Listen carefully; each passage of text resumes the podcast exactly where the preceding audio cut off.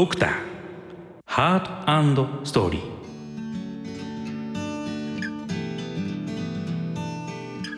ご機嫌いかがでしょうか？ドクター DJ 宮城こと循環器内科医の渡辺正虎です。この番組は脳卒中と循環器疾患に焦点を当てた医療情報番組です。さて今回はですね国立循環器病研究センターの取り組みと題しましてお送りさせていただきます。ゲストは国立循環器病研究センターの副院長でえー、脳血管部門の部門長をされております豊田和則先生です。豊田先生よろしくお願いいたします。はい豊田です。よろしくお願いします。実はあの豊田先生とはもう10年あのぶりというところで私がすっかりご無沙汰を、えー、いたしております。けど私があの古い病院にですねあの、勤務してた頃に、えー、先生が、えー、おられて、えー、いろいろとご指導いただいたという記憶がございますけども。で先生あのまずリスナーの皆様にですね、はい、まずその、えー、副院長というお立場でございますけども、はい、えっ、ー、と今どのようなあの役職でどのようなこう守備範囲をされてらっしゃるんでしょうか？あそうですね、はい、あの副院長って言ってもあのたくさんいます。ですからそれぞれが、はい、あの例えば、えー、研究とか診療とか、そういうのを携わってて私は安全担当なので、はあ、あの医療安全。管理なるほど。あとは感染対策とか、はあ、そういうのが私の担当になってます。ありがとうございます、はい、ナショナルセンターの安全管理となるとやっぱりなかなか重責かなと思うんですけどあの大丈夫ですか先生、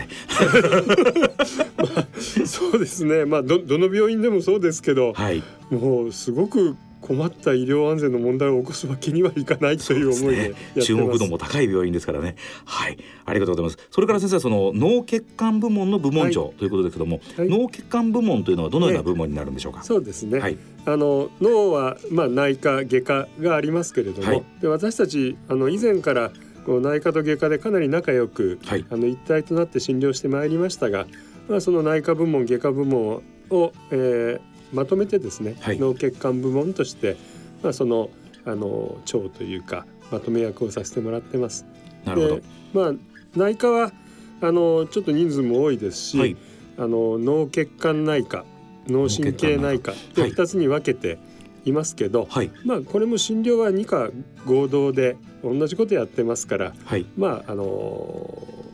そうですね。まとめて言えば脳の内科脳の外科それを合わせた脳血管部門としてやっております。ありがとうございます。そうすると先生その対象となる疾患というのはどのようなあの病気になりますか？そうですね。あのやっぱり脳卒中っていうのが一番のメインになりますが、はい、まあ、あの症状を起こしてない無症候性の、はい、まあ、例えば無症候性頸動脈狭窄とかですね、はい、無症候性の、まあ、脳梗塞とかそういうのはありますから、そういった方。それからやっぱり最近非常に話題になってます認知症ですね。認知症はあのメジャーな原因はアルツハイマー病ですけれども、はい、脳卒中に伴う脳血管性地方というのも2番目に多い原因になっています。なるほど。まあそれとアルツハイマー病は血管病ですとは言いませんけれども、はい、アルツハイマー病の危険因子っていわゆる脳卒中や心臓血管病の危険因子と非常に重複してるんですよね。はい、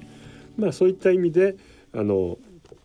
まあ、そういった認知症もよく見てますしあと脳卒中の後で起こるいろんな神経後遺症がありますよね、はい、例えば転換とか、ははまあ、そういったのもあの力を入れてみてます。はい。ありがとうございますということでですねさまざまなですね、えー、いわゆる脳のご病気をご専門に見られているということがよく分かりました。で先生その先生のご専門であられる、はい、いわゆる脳の神経の内科学というところですけども、まあ、私はしんあの、えー、専門が循環器内科心臓の内科でございまして、まあ、あの平たく言うと先生は脳の内科の先生でいらっしゃるということですけどもどうしてその、えー、先生は脳の内科をあの極めようというふうに思われたんでしょうか？そうですね、はい、まあ学生の時、はい、いくつかこう忘れられない講義ってあったじゃないですか。はいはいはいはい。まあその中で私は九州大学を出てるんですけれども、はい、まあ当時第二内科の教授をされてた藤島先生という先生が、はい、あの脳卒中っていうのは一瞬にして人生を変えてしまうんだっていうことをですね。はい、まあ当時あの田中角栄元総理があの脳梗塞になられた時期でしたけれども、はい、まあ、そういったことをあのおっしゃったのがすごく印象に残ってました。はい、でただそれですぐに脳卒中をしようと思ったんじゃなくて、はい、まあ、僕たちの頃はその第二内科とかみたいにあのいくつかの内科領域がこう統合されたメジャー内科いわゆる今のこう専門化されたものではなくてそのいわゆるナンバリングという1234という、ねまあ、あのある意味においてこういろんな診療科がオーバーラップしたりとかするっていうそういう頃ですね。えー、はい、僕はまあちょっとまだそういうすごくスペシャルに決めるんじゃなくて第二内科っていう大きな科に入ったんですが、はい、まあ、そこがさっき言った藤島教授の科で、はい、まあ、第二内科に入って一つは腎臓。でもう一つは脳卒中。すごく興味があって、はい、どっちを選ぶかっていうこう自分でどうしようと思った時にですね、はい、それぞれの領域のあの僕の仲のいい先輩にこう相談に行こうと思ったら、たまたま腎臓の先生がご不在で 人生の分かれ道ですね。脳卒中の先輩のところに行ったら、はい、もう泊まりがけで説得されてあの、まあ、分かりました。脳卒中やりますってその時決めました。そうすると まあ世が世なら腎臓内科の豊田和則先生が誕生していた可能性もある。そうですね。腎臓好きでしたからそうなってたかもしれません。なるほど、はい、非常に興味深いですね。で先生その今あの出ました旧大の昔の第二内科というのは、はい、腎臓と脳卒中。それ以外には？血管病の内科って言えばいいんだろうと思うんですけどあと高血圧研究室っていう歴史のある研究室があって、はははそこがまあ昔は大きかったんですね。なるほど。で高血圧研究室から派生して腎臓研究室や脳循環の研究室。なるほど。であのもちろんそれ以外のあの領域も入りますので消化器内科とか糖尿病内科もありました。まあ、昔のいろんな、えー、疾患が、はい、あのごっちゃになってる内科で、ね、しかもまあ特にあの旧大みたいな旧帝大系に、えー、特徴的な非常にこう大きな書体ででいろんな疾患を、でもこれどうですと面白いですよね。この、えー、いわゆるナンバリングの内科から専門の内科の方に今内科とかその診療科に今スイッチして。ただそういうふうな状況の中で折しもやっぱり言われるのは多職種協調だとか他科との連携だとかあるいは医局も昔はこう、えー、その診療科だけの医局だったものがやがてオープンになったりとかやっぱりこう時代っていうのはこうなんて言うんでしょうか潮の満ち引きと同じで押したり引いたりをこう繰り返すんですかね。そうですね。本当になんかいろいろな変化を遂げながら進歩していくんでしょうね。そうですね。まあそういう意味じゃ国順もだいぶ変化しながら こういろいろ大きく変わっていってるんだと思い、そうですね。進歩してるんだと思います。はい、そう思います。あの、はい、リスナーの皆様ちなみにあの国順というのはですね、我々のあのえっ、ー、とまあ共通言語、まあでも大阪にいる方は結構国順で通じるかもわかりませんけども、国立循環器病センターの、えー、頭を取って国順、あるいは中には順線っていうふうに言われる方もいらっしゃいますよね。あ、ねはい、とえっ、ー、と横文字で言うと CVC といういうふうに言ったりですね、えー、それぞれその,、えー、その先生方が育ってきたあの年代で、えー、略語も変わってくるという非常に歴史も深いですし、まあ、非常にこうあのー、まあいい意味でも悪い意味でも濃いメンバーの多い まあそういう素敵な病院だということをぜひあの皆様には知っておいていただければなと思います。えー、それではですね、えー、豊田先生とご一緒にドクターハートストーリー進めてまいります。はいドクターハートストーリー。この番組は日本メドトロニック株式会社の提供でお送りします。ね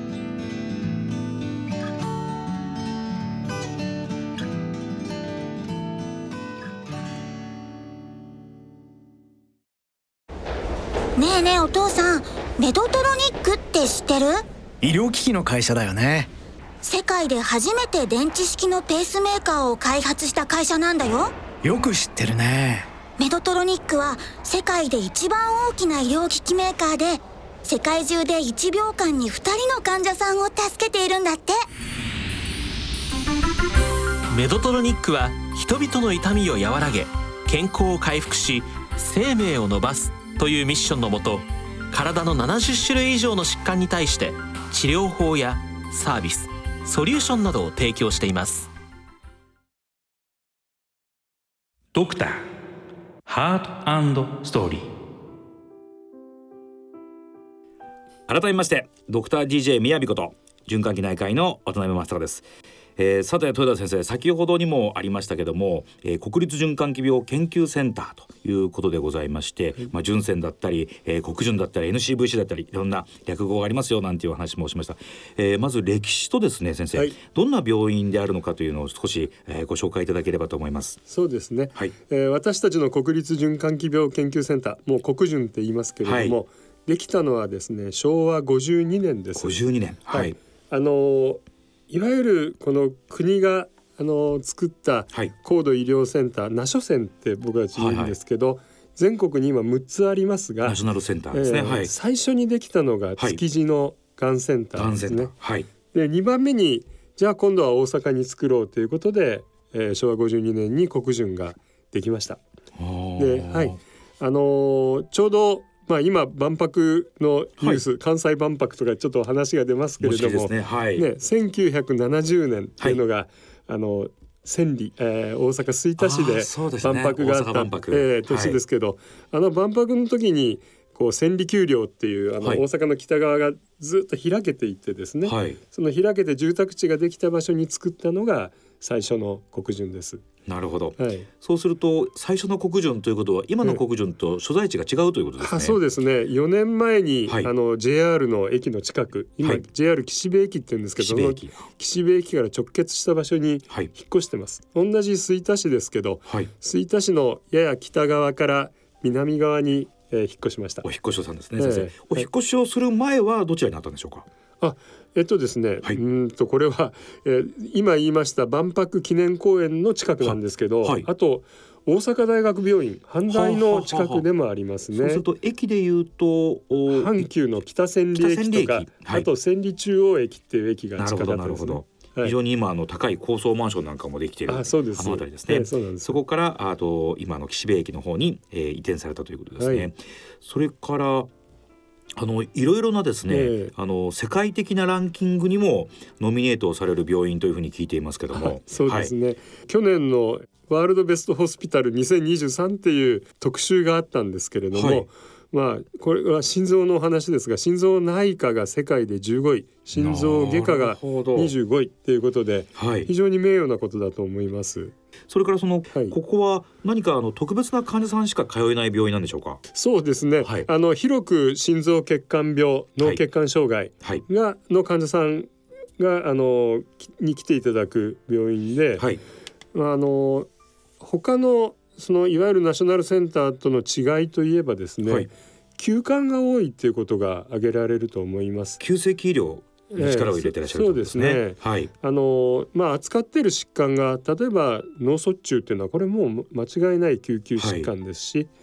まああの心臓血管疾患えっ、と急性期のものから待機的なものもありますが、はい、あのやっぱり心臓病のメジャーは虚血性心疾患ですからそれも救急医療ですので、なるほどまあ救急で来られる患者さんっていうのが全体の入院患者の半分以上を占めていますね。はいそうするとあの、まあ、いわゆる、えー、誰かのための特別な病院というよりも広く、まあ、その、えー、救急疾患にも門戸を開いた、えー、病院である。という理解でよろしいでしょうか？はい、そうですね。ありがとうございます。はい、あとその国順というとですね、予防というあのキーワードがあのいわゆる検索エンジンなんかでですね、はい、調べると出てまいりますけども、はい、国順と予防というのはですねどのようなつながりがあるんでしょうか？あ、そうですね。あの病院の中にはあの検診部などがあります。で、あの昔から疫学研究、はい、一般住民の方の研究というのをしていて、はい、まあ、あの私たちがやってるのは吹田研究っていう研究なんですね。吹田研究はい、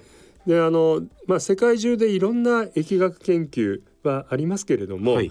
やっぱり吹田研究の特徴は極めて都市型の住民をベースにした研究っていうことでね。なるほど、まあ、ですから他の日本の疫学研究に比べるといろんなちょっと生活様式がやや都市化された人たちの疫学研究で、はい、これ非常にやっぱりあの都市部で暮らす人のあのいろんな疾患のことを考える上で役に立つ研究がやれていると思いますね。ありがとうございます。はいはい、そうするとあのいわゆる患者さんの半数以上が救急で運ばれてくるその急性期の医療から、えー、回復期生活期そして、はい、えー、その手前の随分手前の予防というところまで非常に、はい、あの広い範囲の循環器病を網羅している。そういう病院であるということなんでしょうか？そうですね。はい、あのまあ循環器疾患ならもう何でも なるほど。それをこういわゆる国のナショナルセンターとしての見旗も掲げながらということですね。そうです、ね、で先生あの先ほど移転のお話がありました。2019年に、えー、はい、えー、JR の岸辺駅の近くに、えー、移転ということをお伺いしてますけども、はい、でも先生2019年というと折しもですね、はい、いわゆる脳卒中循環器、えー、対策基本法といういわゆる脳順法というのが制定された年だというふうに記憶していますけども、はい、先生この脳順法については先生、はい、何かあのーはい、ありますか？先生、はい、ありがとうございます、あの今おっしゃってくださったようにこの、まあ、脳順法と呼ぶならばこの基本法があの最初に、あの認められた2018年になりますけれども、あのまあ、この基本法を作る上でもういろんな先生方があの努力なさったんですが、はい、私事ですけどやっぱり国順のメンバーの関与っていうのもかなり大きい法律だったと思います。はい、と申しますのはあのやっぱり私たち循環器病やってたら意識するカウンターパートはがんなんですよね。さっきも言ったようにナショナルセンターで長男はがんセンター、次男が循環器病センターですからね。はい、であのがんに関しては2006年にがん対策基本法ができてます。はい、であの成立した時にはそれがどれぐらいの効果があるかってよく分かりにくかったんですけど、はい、それからしばらくすると例えば新聞でこうたびたびこの全国の都道府県のがんの有病率とかですね5年生存率がどうしたとかそういったことがたくさん載るようになったんですね。なるほどなるほど。やっぱりがん対策法ができてがんの予防がんの治療それからそういった啓発っていうのがすごく進歩したと思います。あ確かにそうかもわからないですね。えー、だからまあがん対策法ができた時にそれを見習って、はい、最初は脳卒中対策基本法を作ろうとしたんですね。はいはい、それはあの私が最初に国順に行った時の私の師匠で、はい、あの総長まで勤めた山口先生という先生があ、はい、あの最初運動なさったんですけれども、はい、で脳卒中対策基本法を作ろうとしてですねいろいろ努力されて、まあ、もちろんこれいい法律案なのでいろんな方が応援してくださって、はい、えー、で議員立法で国会に出そうとしたんですけれども、はい、まあいろんな政治の事情っていうか、はい、まあ、というとかあと地震もありましたしね。もういろんなことで毎年毎年成立が遅れて。なるほど。ちょうどそうですね。政局がすごく混混沌としてた時期と重なるのかもわからないですね、うん、ただいよいよこれは大丈夫っていう年があったんですけど、はい、その年もあの臨時国会が解散になってしまってなるほど。流れて。でまああのやっぱり脳卒中単体の基本法っていうのはなかなか成立しないんじゃないかということで、まあ、心臓の先生方にもうすごく協力していただいて、まあ、この心臓血管病と脳卒中を合わせた、はい、この脳卒中循環器病対策基本法という形にしてそれが2018年にあの成立したっていうなるほど。そうするとこのいわゆる農順法と言われているこの法律この議員立法でですねねあの法制化された法律と聞いてますけどもこの法律もやはり原点はあ源流はやっぱり国需にあったということなんですかね先生。まあいろんな先生が協力してくださってるんで、はい、まあその国順だけとは言いませんけれども、はい。ね、まああのこの法律の制定のためにその私の師匠の山口は、はい、まあ本当に骨身を削ったというか命を削ってやってたのは間違いないですね。があったということなんですね、えー、先生、えー、そうするとその先生方のいわゆる国順、はい、まあその農順法の中にもありましたけども脳卒中だけにとどまらず、えー、脳卒中とそのいわゆる循環器病をコラボレーションする、はい、これは先生あの法律の中身だけじゃなくて先生方のこの国樹の中では、はい、もう普段からそういうこう診療科をまたいだ、えー、特に脳卒中と循環器病さまざま外科も内科も、えー、こういうあの交流っていうのはもともとあるんですか？そうですね。もともと病院の中に心臓の部門と脳卒中の部門、はい、まあ、あと他にも腎臓とか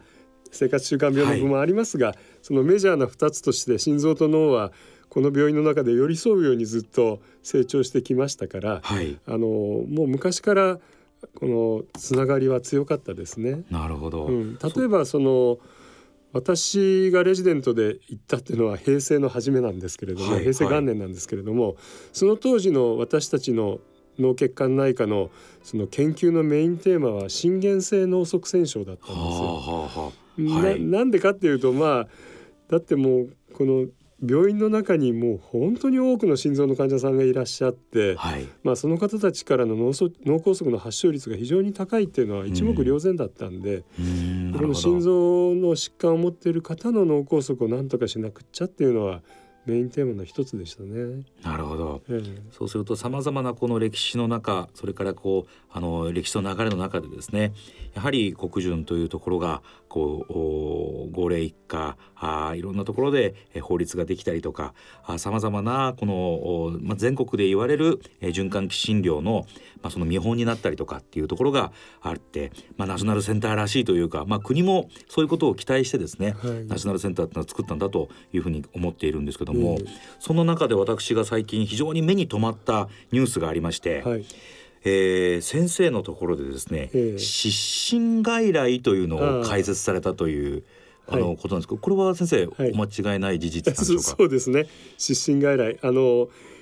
失神外来だけでは患者さんに分かりにくいんじゃないかということで、はあ失神かっこ気絶外来っていう名前で出してます。これ本当に失神かっこ気絶外来ってことになってるんですね、はい、あの私はね失神で皆さんわかるんじゃないかと思ったんですけれども、はいはい、まあこの話する上でたびたび名前を出しますが、はい、あの不整脈不整脈科の草野副院長草野先生。院内にいらしてですね、草野先生がいや先生失神って結構一般の人には何のことか意味が分かりませんよ えななんてつけようかって言ったらいろいろ考えてですね、はい、やっぱ気絶がいいんじゃないって話になって失神かっこ気絶外来です。なるほど。先生どうしてこう、数あるいろんなこの、まあ、症候だとかあの疾患の中で失神を選ばれてしかもそれを脳神経内科脳内科と不整脈科がですね、循環器科が一緒にこう手を取りながらやるという、どうしてこの失神にターゲットを当てたんでしょうか？そうですね。あのまあ国順で仕事してるとかなり早い段階からっていうか、もう行った瞬間ぐらいから気が付いてたんですけど、はい、その意識をなくした患者さんが、はい、そのまあ紹介される先生の好みっていうか、まあ、パターンによって、はい、ある時は心臓内科の不整脈グループに紹介される、はい、である時は脳内科に紹介されるっていうパターンが非常に多かったです。でどうやって紹介し分けてるのかなって思って見てたんですけど、はい、まあ、あんまりはっきりしたあれはないんですが、はい、まあ若い人は心臓に異常があるのかなっていうことで不整脈かお年の方は脳じゃないかっていうことで脳内科っていうことが多いようにも見えました。ただあの実際に失神を起こすって言ったらあのまあ、心臓が原因であることも多いですよね、はい、心臓原因の失神。でね。はい、でも実際にですね紹介状を見ると、はい、紹介状を見るとっていうかまず患者さんは脳のことをすごく心配されるんですよ。だって意識をなくしてるわけで。はい、で紹介元にもこれはあの必ずしも正しいわけじゃないんですけど一過性の虚血発作ではないですかって言ってなるほど。あの紹介してくることが多くて、はい、でそうやって紹介私たち脳のグループに紹介される患者さんの中には実はこの人はもうちょっと不整脈をちゃんと見るべきだろうっていう人で不整脈のグループに紹介される人の中にはいやちゃんと脳の MR ぐらいは一度取らなくっちゃあるいは脳波しなくっちゃっていう人がかなりまぎ混じってたんですね。なるほどなるほど、えー、だからあのこれは量か肝入りで失神外来っていうのを立ち上げたらいいんじゃないかっていうことで提案して、えー、約2年前からこの失神外来を運用してます。なるほど、えー、そうするとその失神という疾患の、えー、まあ、いわゆる標準的なより標準的な、えー、あのまあ、診断であり治療に結びつける。そういうことがきっかけになったということなんですかね。そうですね。お互いの専門だけにこうこだわらずに要するに心臓の方にとっては心臓のドクターにとっては脳の検査を忘れないように、脳の医者にとっては心臓の方を忘れないようにまあ両両科で診察のパターンなんかを考えてあと実際に患者さんを登録してですね標準的な診療ができるようにしてます。えー、失神外来についてですねまた引き続きあのお伺いしてまいりたいと思ってるんですけどもその私も診療所をやっていてですね失神を起こした患者さんってやっぱ先生も先ほどおっしゃってましたけどすごく不安が強いんですよね。でどこに行ったらいいかとかなかなか治らない。検査して大丈夫だよって言われた後にもう一回失神してしまうとか、うん、そうするといろんなこのライフイベントですね。結婚したりとか出産したりとかもありますしえ転勤とか。なかなか自信が持てなくて人生そのもののこの天気も変わってしまう。それがこう失神という病気かなっていうふうに私は思ってるんですけども。先生この失神、まあ、特に括弧気絶ですね。こういう患者さんがまず紹介されてくると、はい、どんな流れであの診断から、まあ、あるいは治療に行くのか少しご紹介いただけますでしょうか？はい。あのさっき言ったようにその脳の領域と心臓の領域のあの詳しい検査が必要だと思います。はい、で、まあ、例えば脳に関して言えば、はい、あの転換を疑うならこれ脳波がいりますし、はい、あと一般的なその脳の膨血虚血が起こってないかっていうのを心配したら脳の MRI、MRA、MRA まあ、場合によっては頸部血管のエコーなど、まあ、要するに脳実質と脳の血管と、まあ、一般的な検査はやるべきだろうと思います。はい。で心臓に関しては、はい、あの24時間とか最近7日間の対外的な装着する心電計もありますけれども、はい、そういう長時間心電図をやって、はい、でまああの心機能など心エコーなどで見てでまああと自律神経もあのチルト試験などやるんですけれども、まあこういった一連の検査で原因が分からなくてしかもまだ失神は起こり続けているとかそんな深刻な状況の時は、はい、やっぱりあの対外的な長時間心電計だけではなくて、はい、植え込む植え込み型の長時間心電計もあ。の検討しています。いわゆるホルター心電図というのが、まあ、いわゆる対外型の、まあ、心電計で、ね、まあ、日本国内だとまあ、あの1日、えー、計測。で、まあ、最近海外なんかの潮流ですと 1, 回1週間とか2週間とかですね、うん、これも保険がしっかりと償還されておりますけども、それ以外に、えー、体内式のその、えー、心電図というのがある、これ先生どんなあの仕掛けなんでしょうか？あそうですね、はい、体内式の心電計。サイズとしてはですね、はい、うん爪楊枝より小さいというと語弊があるかな、それほどあの小さい、まあ、細長いデバイスですけれども、はい、それを胸壁の下に植え込みます。はい、あの植え込むのも別に手術室で麻酔をかけてとかそこまでしなくても、はい、あのまあ、清潔であれば外来でも植え込むこともできるような植え込み心電計不整脈を見るので心臓の先生が主になさいますけれども、はい、私たち脳の内科のグループも自分たちでも植え込みや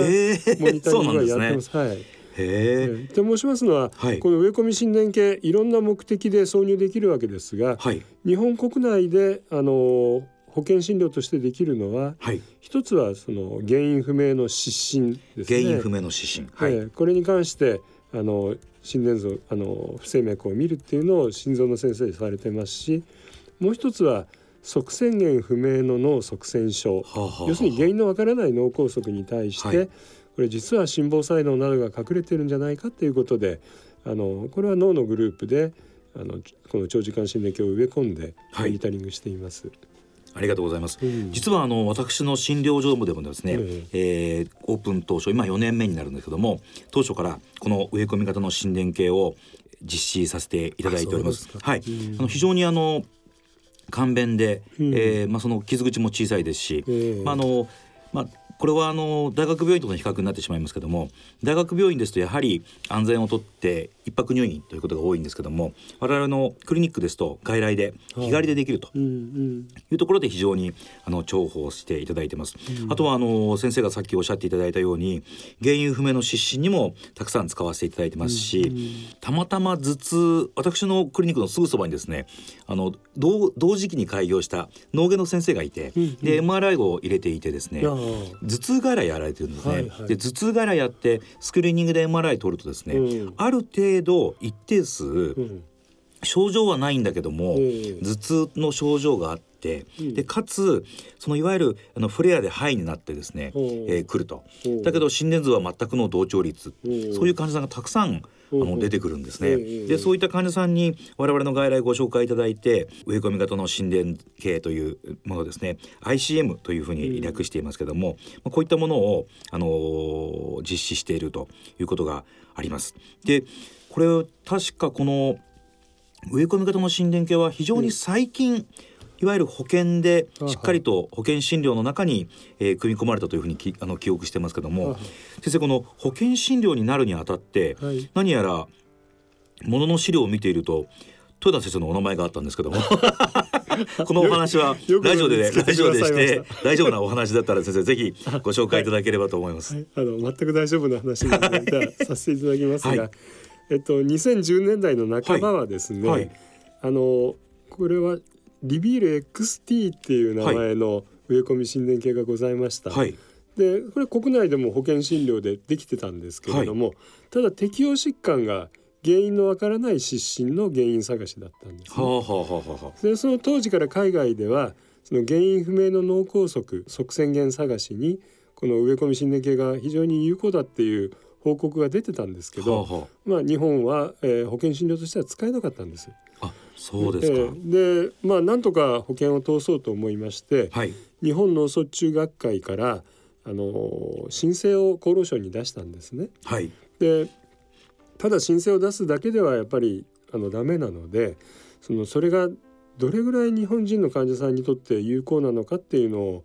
やっぱりちゃんと学術的にまとめてみようということで、えー、当時の日本不整脈心電学会と日本脳卒中学会からこう、まあ、メンバーを出し合ってですねなるほど。10人ぐらいのメンバーで、はい、ちょっとこういろいろ創設をあの意見をこう最初出し合って、創設を書いたんですね。はい。あの不整脈心電学会からは、えっと、当時理事長をなさってたのかな奥村健先生や、はい、まあ、あと数名。で脳卒中学会からも、まあ、あの日本脳卒中学会でこの不整脈といえばまず八坂正弘先生。八坂先生。や、はい、あと橋本陽一郎先生とかですね。まああのみんなあみんなというかここら辺の脳のメンバー国順の OB なんですけれども、ね、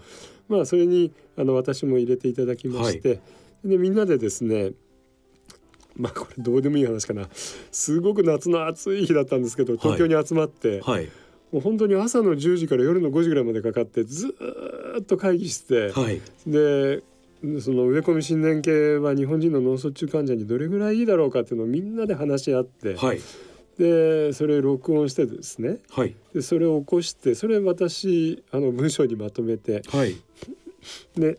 創設として、えっと、まあ、日本語とあと英語で載せたんです。はい、でそういうのを基礎資料にしてで脳卒中学会に頑張ってもらって、はい、であの原因不明の脳梗塞患者さんにもこの長時間心電計を通ることを認めてもらいましもらいました。でただ認めてもらった上で、はい、もう一つその結構まあ語弊がある言い方かもしれないけど海外ではわりかしとオーバーユースというかですね。なるほどなるほど。何でも使ってしまうという、まあ、脳梗塞で原因が分からなければじゃあこれ売れ込んでみようみたいな流れもあったんですよ。はいはい、でそれは本当は正しくない。やっぱりあの本当に原因が不明なのかっていうのをちゃんと突き止めて、はい、でその上で原因は分からないけどこれは多分側線性要するにどっか上流から飛んできたんだろうっていうのまではっきりした脳梗塞の方に使いましょうという手引きを日本脳卒中学会から出して、はい、まあ、そうやって、えっと、2016年でよかったかな？からあの脳梗塞患者さんにも使えるようになりました。なるほど、はい、そういったあの先生方の努力があって、えー、保険の償還が通ったという2016年、ただあの今あの豊田先生のお話にもありましたけども、安易に入れるのではなくてちゃんと、えー、鑑別できるものはしっかり鑑別をした上で、ね、どうしてもやっぱり原因がわからない脳梗塞があった場合に限り、うん。まあ、こういった、えー、植え込み型の心電計を使うことができるということですね。そうですね。あの適用が拡大したのは、はい、ちょうどあのリビール XT っていう機種から、はい、リビールリンクっていう、はい、より小さいサイズの機種に、機種変変更というか新しい機種が加わった時に、はい、リンクの方にこの脳梗塞の適用が追加されたんですけどね。なるほど。で僕嬉しかったのは、はい、添付文書に、はい、そのこのうんこの機種をその脳梗塞患者さんに使う時は、はい、あの不整脈の専門家と脳卒中の専門家がちゃんと話し合って使うことっていうのが添付文書に載ってるんですよ。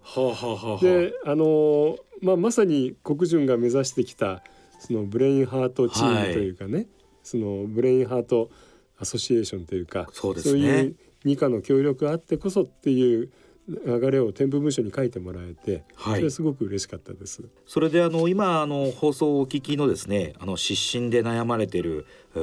方ですね、えー、そういった方にまあその失神外来という門戸が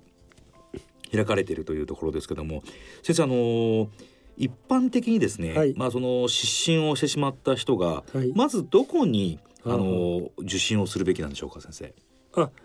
そうですね今言いましたように、はい、あの心臓疾患特に不整脈が原因である可能性も高いんです。はい。それから脳疾患である可能性もあります。はい。だからまああのその まあブレインハートチームというか両家が手を取り合ってやってるようなスタイルの病院に行けば、はい、非常に効率がいいんですけれども、はい、まあそうじゃないにしてもまずどちらか心臓か脳かで検査を受けた後でですね、はい、その自分たちの診療科のできる診療としてはあなたは大丈夫ですみたいに言われたら、はい、そのもう片方の方はどうでしょう？例えば脳の医者がもう脳はバッチリとか言ったら私不整脈の方は大丈夫でしょうか？とかちょっと一言ね聞いてみたらいいと思いますしなるほどなるほど、まあ、本当はそれ患者さんが聞くっていうよりも、医者の方がちゃんと意識して、はい、脳と心臓をちゃんと評価した上で本当は失神の一番多い原因は自律神経の障害ですから、はい、あのちゃんと自律神経障害までチェックしてっていうことがあのいいと思います。かりました、はい、もしねあのこの放送をお聞きで失神でお悩みの方がおられた場合、まあ、脳内科脳の神経の内科あるいは不整脈を専門とする循環器の、えー、病院どちらでもまず行っていただいてでまずそのブレインハートチームがあればいいですけどもなければあの患者さんの知恵としてですね、えー、一つ例えば脳の検査が終わって大丈夫と言われたら先生に対してですね僕は心臓の方は大丈夫でしょうかいうふうに、えー、少し水を向けてみるというのも一つの知恵だということを今教えていただきました。そして、えー、そういった形でもどうしても原因がわからないと言ってもですね、えー、いわゆる植え込み型の心電計というのを使って、えー、原因不明の失神の、え、精密検査もできるとそういったところもぜひ、え、リスナーの皆さんにはですね、え、知っておいていただければなというふうに思います。えー、いろんなですね、えーえー、失神に関するお話を聞いてまいりました、えー、先生最後にですね、はい、えー、先生がこう理想とされるような、え。えー、将来未来のですね、えー、いわゆる脳卒中とか循環器の医療こういったもののあり方というかこういうふうになったらもっともっといいなっていうそんなあのお話はあしていただけますでしょうか？はい。まあ、私ずっと脳卒中を見てきたんですけれども、はいまあ、脳卒中に関しては今のところは、超急性期にどこまで患者さんを治すかっていうのがすごく大事なんですね。はい。はい、なんでって言われたらやっぱり脳神経細胞がその虚血の障害を受けてもう傷んでしまうのがとっても早いから。はい、で今の医学ではその一度死滅した神経細胞が蘇るっていうことがまあ基本的にはちょっと難しいっていうかできないから。なるほどなるほど。だからそういったもう神経細胞が壊死に陥る前に、はい、その脳の循環を改善させてその神経細胞のピンチを防ぐっていうのが今のパターンなんですよね。はい、だから当面は超急性期の治療をどれだけさらに進歩させていくかっていうのが大事だと思います。はい、でまあいろんなことがあるんですけれども、まあ、その中でいいですかね私が取り組んでる話をすれば、はい、あの今 TPA っていう薬を脳梗塞の急性期使いますよね。血栓を溶かす薬ですね。はい、これもう国内で承認されて20年近く経って、はい、もう非常に定着した標準医療ですけれども、この TPA の薬剤としてアルテプラーゼって言われているお薬しか使えないんですよ。あ現在はですね。えー、はい。で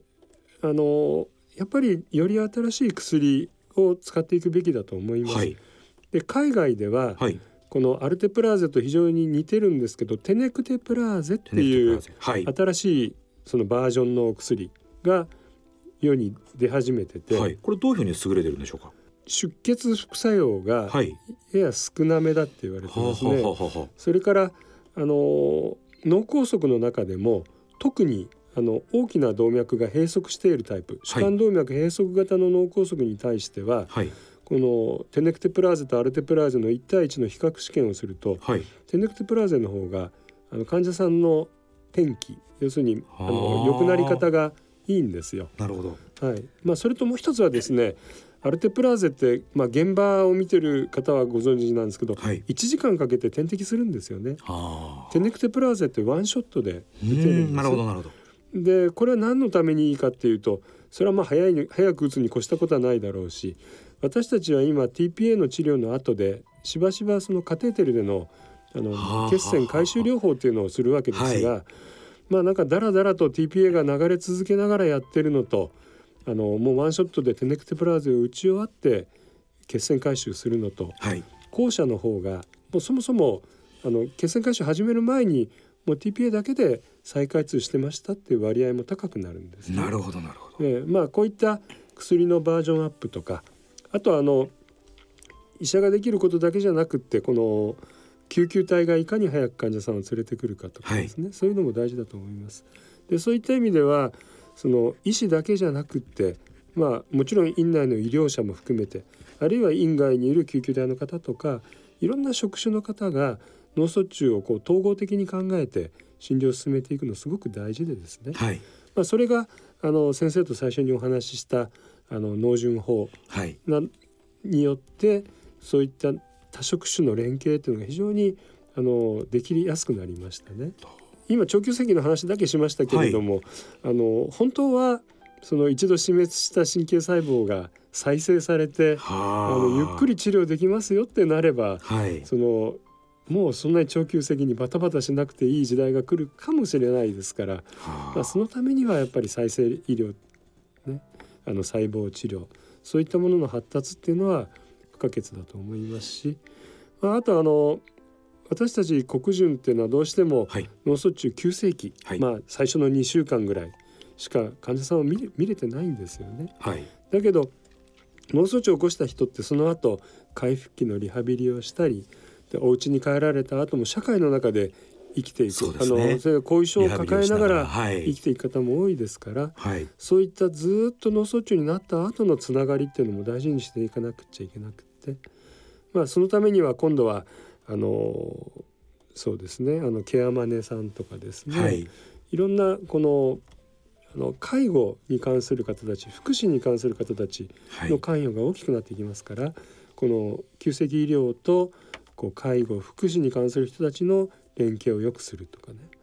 まああのいずれにせよその医者が一人で頑張って患者を治しますっていうのは脳卒中ではありえない状況なんで、はい、もうなるべく多くの職種の人をもうなんていうのかなこうと巻き込みながら、ね、巻き巻き込んで、はい、連携を取りながらやっていくっていうのが、まあ、脳卒中医療の今後の展開だろうと思います。ありがとうございます。はい、えー、豊田先生にはですねさまざま脳卒中のお話をお伺いさせていただいて、えー、失神のお話からからこれからのですね医療の在り方プレホスピタルそれから急性期、えー、これから回復期ですね、えー、それからまあその、えー、地域の包括的な医療まで、えー、幅広いお話をお伺いすることができました、えー、豊田先生本当に本日はありがとうございました。ありがとうございました。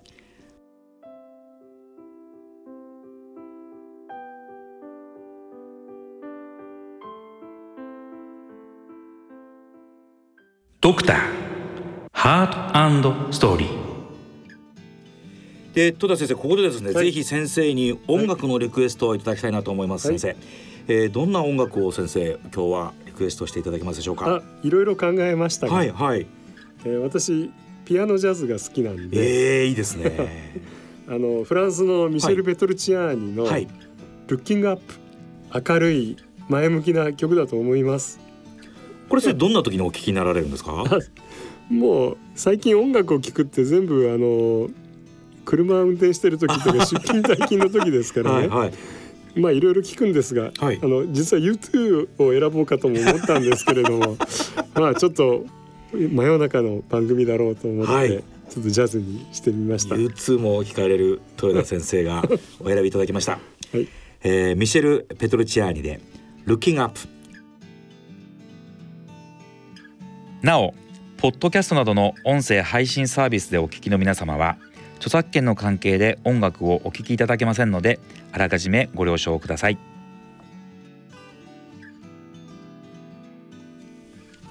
ドクターハートストーリーそろそろお別れのお時間です。